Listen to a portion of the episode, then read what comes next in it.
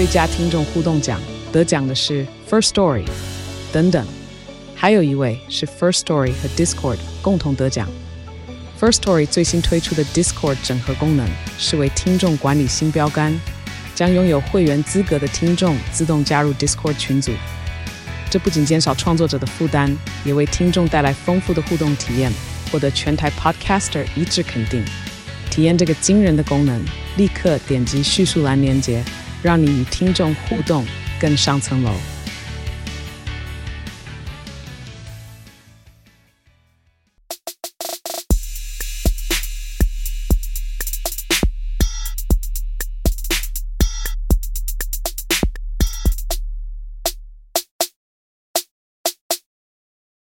Hello，大家好，欢迎回到几位币圈千万交易员呢喃，我是主持人 Setos。今天来宾有千万交易员 Crypto。若是第一次收听本节目的听众，可以去听一下新手系列，里面有新手特辑，可以让你快速了解各个赛道、L1 平台币、比特币、NFT、GameFi 相关分析，以及部位控制，还有我们投资实力的复盘检讨。相信你在听完相关集数以后，对于整个币圈会有更全面的认识，在收听今天的节目会比较了解主题。那我们这些新手特辑会放在 Podcast 下方的连结，大家可以点击进去听一下。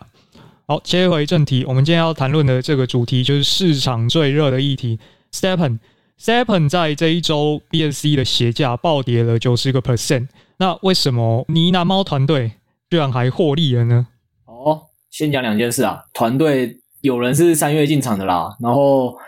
有人是可能是四月进场的。那我觉得那些都不稀奇，因为大家一定会说啊，这个 GameFi 提早进场，那赚很多钱，这不意外啊。对，那我要跟大家讲，我个人呢是五二一那一天才进场的，所以实际上我是进场第一周就遇到市场崩跌的鞋价崩跌九十趴。哎，我来补一下这个背景好了，暴跌这件事情，可能有些人还没有 follow 到，或者是。你已经哦，whatever，我来补充一下这个事情怎么样？就 Stepen 在二十七号的时候，他官方突然宣布一个说，我们要清查中国用户。那在中国这边的用户，他的 GPS 啊、IP 这些都会被停掉。那官方是给他们两个月的时间去处理，说你可以在这段时间内去把你的鞋子出售，去把你的 GST 出售。那之后我们就不会再提供中国用户服务了。所以。在这件事情发布之后，整个 GST 以及 GNT 还有跑鞋都有一个相当严重的下杀。以 Solana 链而言，我们录制的当下在六月三号的下午，那我目前看到的地板鞋价是五点七 SOL，在高峰的时候，其实这个鞋价大约是有三倍有余哦。那我们现在来看一下这个 BNB 的地板鞋价。BNB 这边就更夸张了，它现在的地板鞋价是一点二八 BNB，在高峰的时候是数十倍啊，所以也就是说 BNB，我买的时候，是二十到二十五 B，对，所以 BSC 这边是杀的更夸张了，而且就是如果有玩 Stepen 跑鞋的这个玩家，应该都知道东文区有一个 Pineapple，Pineapple 玩家他是一个 Stepen 大使啊，过去在每一天他都会分享目前的官方。或者是他自己观测的这些数据，包含你现在组一双跑鞋，组九双跑鞋，那你是绿的，是灰的，这个回本周期是多少？所以过去有相当多玩家会相当重视这一位呃游戏大 V 的意见，但是这位游戏大 V 他也在近几天宣布说，他决定退出 Stepen，出清他的所有仓位。对于 Stepen 来讲，绝对是一个重伤哦。他也提出了他的四个理由，包含产品的开发速度太慢，那官方画的大饼太多，但是实现的太少。那最重要，我想他最在意的其实是 Stephen 这两个负责人。然后在 ANA 的时候，应该说其中一位负责人呢、啊，有一点情绪失控的这这个现象嘛，所以他也是对此比较有些不满。那总之，我们目前看到这个 Stephen 的似乎是利空不断哦，但是在接下来，哎，我们录制的一个小时过后，其实它将迎来一个据官方说是一个重大改版。好，但是没有人确定他会改什么东西嘛，或者是这礼拜六 ANA 他又会发布什么？回到现在，我们确实看到过去这一周进场的玩家应该是受到相当大的重伤。那所以我们就想请问一下，这个 Crypto 为什么有人还可以在这个时间点获利呢？好，那就感谢 Setos 又帮很多可能还没有接触过 Stepen 的小白，或者是一直有听过这游戏但不敢碰的小白，去做了一个事件的科普。那总之就是一连串的事件啦。那最大的下杀就当然是源自于他讲的那个中国的清退。那撇除这之前，其实 BNB 的鞋价也就是有在往下滑落的一个事情了。那不论怎么样今天我想跟大家分享的最主要原因是，我知道很多的群友或者是听众，可能甚至都比我早还入 STEPN。那为什么我反而可以在五月二十一那周进场，然后一周内 BSC 崩跌九十趴，我甚至仍然是获利哦，而且那获利的数字应该算是蛮可观的哦。那到底怎么做到的？我做了哪些金融操作，以及为什么我是五二一才会进场？那就是今天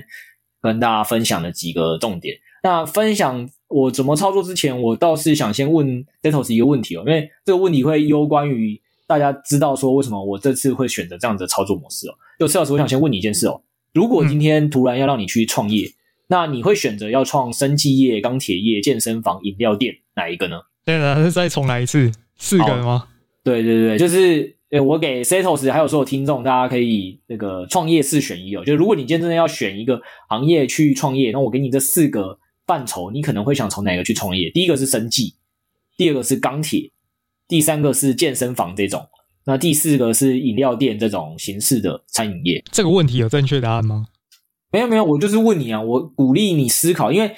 我直接讲我怎么操作，我觉得大家就是听听就过了。因为其实我我这个怎么操作的获利的方式，其实我在 EP 四十四集跟 EP 四十六集我都分别讲解过。那显然到这一次，我还是看到很多群友跟听众就是在赖群也好或 DC 群留言，就说什么啊，就是损失惨重啊，然后很痛这样，我就觉得可能有些观念。还需要更前导的，再引导大家去想想，所以我这是改用问题式的，先启发大家，好不好？这四个行业你你会怎么选？它有什么前提假设吗？譬如说我有多少钱之类的，或是没有？我所有的资讯就只有你要选哪一个这样子？对对对对，就你会选哪一个行业？好，我想一下哦。生技业来讲的话，它必须要怎么讲？它可能研发十款新药，只要有一款中，就会大富大贵。但是你永远不知道黎明在哪里，嗯、这个需要资本非常的庞大，再加上其实这个人力跟资源都非常的要求。那就我所知，这一种产业通常，好、啊、坦坦白讲，我觉得台湾可能比较没有那个资本去跟人家搭什么生技业，所以生技业我先删掉。嗯，那第二个健身房，健身房的话，就大家都知道，健身房需要砸非常多的这个固定资产。你要买先买很多的这个器材，器材啊，再来你要打场地下去，场地砸完你还要付人家工资啊，这些钱付下去之后，你要是碰到一个像疫情这样子的这种情形，怎么讲？你一直在吃这个器材的折旧啊，你人也一直在付钱啊，但是没有新的会员进来，你会过得非常的痛苦。所以以现在的情况，健身房也是先删掉。嗯，好，再来剩饮料店跟钢铁业了。饮料店来讲的话。它没有什么护城河啦，它就是现在台湾台湾人不知道干嘛，就哎、欸，那我出来加盟一间饮料店好，所以这个地图靠自己解决。不是，哎、欸，我不知道大家有没有看过这个弟妹，她其实之前有录过一个影片，她来讲说她来开那个再睡五分钟。其实我听完之后完全就不想开饮料店了。那详细就大家有兴趣来看一下，因为他那个蛮 real，他等于是把这些成本啊、毛利、净利什么全部算给你看。好，我听完完全就没有兴趣了。这个删掉。要跟我说你最后选择钢铁业嘛？好，我听听理由是什么。这个钢铁业的话，需要你对于这个原物料有非常这个精准的这个判断嘛？假设我今天有这个精准的这个判断好了，然后在当下而言，确实可以看到那个原物料是一个非常。缺乏的这个行业，那当然我我不是什么预测大师啊，就是我没有办法预测十年后什么原物料会长什么样子。但是以当下，诶、欸，如果真的我变得出一间什么什么钢铁业啊，我上下游全部串起来，钢铁业现在看起来就是最最有这个获利的这个地方的。好的，那感谢 Setos 最终选择钢铁业。那也不知道听众选择什么啦，欢迎大家这个留言跟我们分享。那今天会先故意从创业这东西抛给大家，还是要呼应到我最前面跟大家聊过的一件事情，就是币圈的投资跟股市的投资其实是不一样。就股市的很多的投资，就都是一些已经经过了层层筛选、金管会监管后才上市上柜的一些企业，所以它是有一定的品牌或者是一些技术的护城河出现的。但是因为加密货币一现在没有监管，它只要你需你会开发智能合约。理论上你都可以发 M T，或者是你都可以发币，所以在这个状况底下，大家投资的 Crypto 很多时候其实就是全世界的创业家在因为想要解决某个问题嘛，他可能觉得，哎，某个金融的产业问题他可以解决，他就做了一个 DeFi。他觉得某个游戏业可以怎么被解决，所以他就去做了 GameFi 嘛。所以总之可以确定一个点，就是说大家投资这些 Crypto 其实都在投资的是早期的创业家。所以你需要第一个概念是说，你自己就是一个个人化创投了，它跟股票投资是很大的不一样。那这件事情在跟大家分享说为什么会故意让 Setos 选这四间店之前，先讲一个东西是，如果大家有认知到你在投创业家的话，那先给大家一个台湾政府的数据哦。台湾政府数据就是说，创业的失败率呢，就是第一年呢、啊，他们去看说工商登记，工商登记就是说你开一间公司，你会去跟政府做一些行政手续的登记啦。登记之后呢，一年后就关的接近九十趴，就是解散啊或拆伙之类的就九十趴。五年后就是死死掉九十九趴。那什么意思？所以你先反过来来看，如果你认知到你投资的 Crypto 投是全世界的人在创业，而、啊、你作为早期的创投，那你就会知道说你作为一个白眼后有多么的高风险。如果你投资那些是小币种，就是不是像 BTC、ETH 这种已经好像生存了几十年的企业的话，你如果把它这样看的话，那这个任何一间新出来企业，它能不能活过五年呢？以台湾的这个企业的失败几率来算的话，大五年后你投的这间公司还存活几率只有一趴，好不好？这是第一个。然后第二个才是为什么今天先故意跟大家问一下，说你要选哪一个行业哦？就是刚刚 Setos 其实自己就去去比较嘛，就说哦。其实你认真把题目具体到饮料店、健身房、生技业，你就会知道说哦，哪一个行业它可能其实初始资本要很高，然后我们的国家的国情可能相对没有办法支持它。那像刚才我们预期健身房，你会讲到一个东西啊，但你没有讲，就是你有讲到说健身房的问题可能就是这个折旧成本很高嘛，那会有一定的人事支出嘛。但健身房也有跟其他几个行业不一样，是我故意丢出来的点是，健身房是这里面行业中最明确有可以跟会员预收金流。这个服务的一个商业模式，其他钢铁业、生技业跟饮料店你都要先砸钱，就是个人砸钱，或者是就是背后有富爸爸支持，那都没问题。那为什么会故意拿这几个提醒大家？就说，第一，你投资的 Crypto 就是在投资全世界创业家了，创业家失败比率本来就很高，五年可能是高达有九十九趴的，那一年也有九十趴。那第二点是，应该说每个产业都有自己的产业的特性，所以每个产业特性你都不了解钱到底是哪些产业容易失败，什么样情况下容易失败，你都没有了解钱，你就去投资，那当然理论上你的失败率就会更高。对，所以这件事情就是我要点回来跟大家，如果有去听过我新手特辑就有聊过，是为什么会跟大家分享说，哎，其实币圈你可能在投资第一件事情是你要先去分别赛道有哪些。什么意思？就是赛道可能有平台币，有 BNB 这种平台，FTS 这种平台。那到底是平台币的商业模式比较容易长久生存，还是 GameFi，就是我们今天讲的 StepN 这种模式，它相对比较好生存呢？好，我先这边就直接带到快速进，因为很多东西前面有讲过。我觉得 GameFi 是所有目前币圈的项目里最难长期生存的一个赛道。为什么？就是大家可以先想几件事情。我刚有讲嘛，像健身房，它有一个好处是，当然前面你要压资本，那你资本压完之后，你就有一段是你可以去跟所有人收会费，所以理论上你的金流是预收的，预收就比较好去嘎过金流。那这个东西就跟很多的 NFT 创业家很像，就是他们去发 NFT，他承诺提供你一些赋能，那他前期可能就。出了一些设计费啊，然后城市合约的费用啊，然后请了一些员工来预计做这些赋能。但他如果这东西成功发出之后，我讲是没有要 rug 的，一个认真要做事的 NFT 创业的项目方，它的好处就是它确实是预收了一笔金流，可以去让他提供后续的赋能。但他也会遇到下一个 NFT 创业会遇到的难题，就是预收金流不错，所以前期可能你可以让这样的方式去提供赋能，但这个预收金流总会有烧光的一天，如果你没有新的金流。所以对所有 NFT 创业的人。或者是你要投长期投资一个 NFT 的这个所谓的个人创投，你要思考问题就是你投资这个 NFT，它后续持续的金流到底是怎么解决的？如果它解决不了，它可能就没有办法是一个长期的项目，但不代表它短期不能飞涨啊，这是一个。那 GameFi 为什么我会说它？我我觉得它是一个创业最难的赛道。就 C 老师这边再问你，你觉得就你认识过或你听过那些有创业的人，你觉得作为一个老板，他很困难的一件事情是什么？就是我能力再好，我能力再好，我基本上有一件事情。可能我做不到，我就基本上会死。这个问题有点广，但是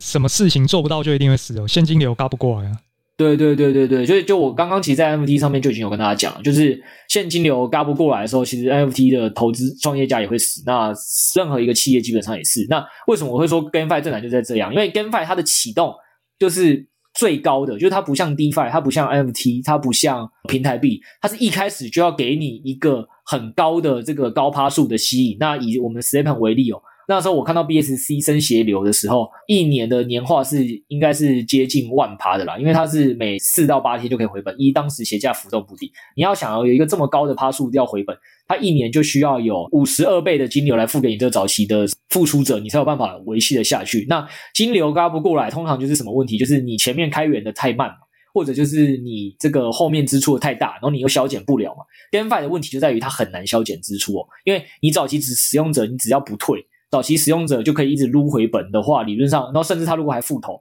这游戏你又持续存活，你只会支出是越来越庞大的。所以，GameFi 的经营者要如何解决支出越来越庞大，你又消减不了这件事情，你只有一个解法，就是你开源的速度要够快，要不然就是你这支出要用一种比较不让前面的支持者觉得损权益受损，然后不想快速离场挤兑你，然后又可以接受你把这个支出的 APR 降低的方式。如果你做不到，基本上你这个 GameFi 就很难生存的下去，但 NFT 或 DeFi 或者是平台币的老板就比较没有这问题嘛，因为他今天就是害了人做这个 NFT 的赋能也好，或者是平台币的一个城市的开发人员或企划人员，他就是一个像外面大家常见的一些 Web2 的公司。如果这个员工的状态不太好，或者是其实公司状态不太好，我可能可以跟你协议说，我付你一笔资遣费，你就走了，但公司后面就有一定的金流可以度过冬天。但 GameFi 不是，GameFi 就是。来领你钱的就是一群社群的人，那这群社群的人理论上越到后面会领的越来越多。你要他退，他也不会想退。那会让他唯一可能想退的方法就是这里的金流已经不吸引我了，然后我要去换另外一个地方。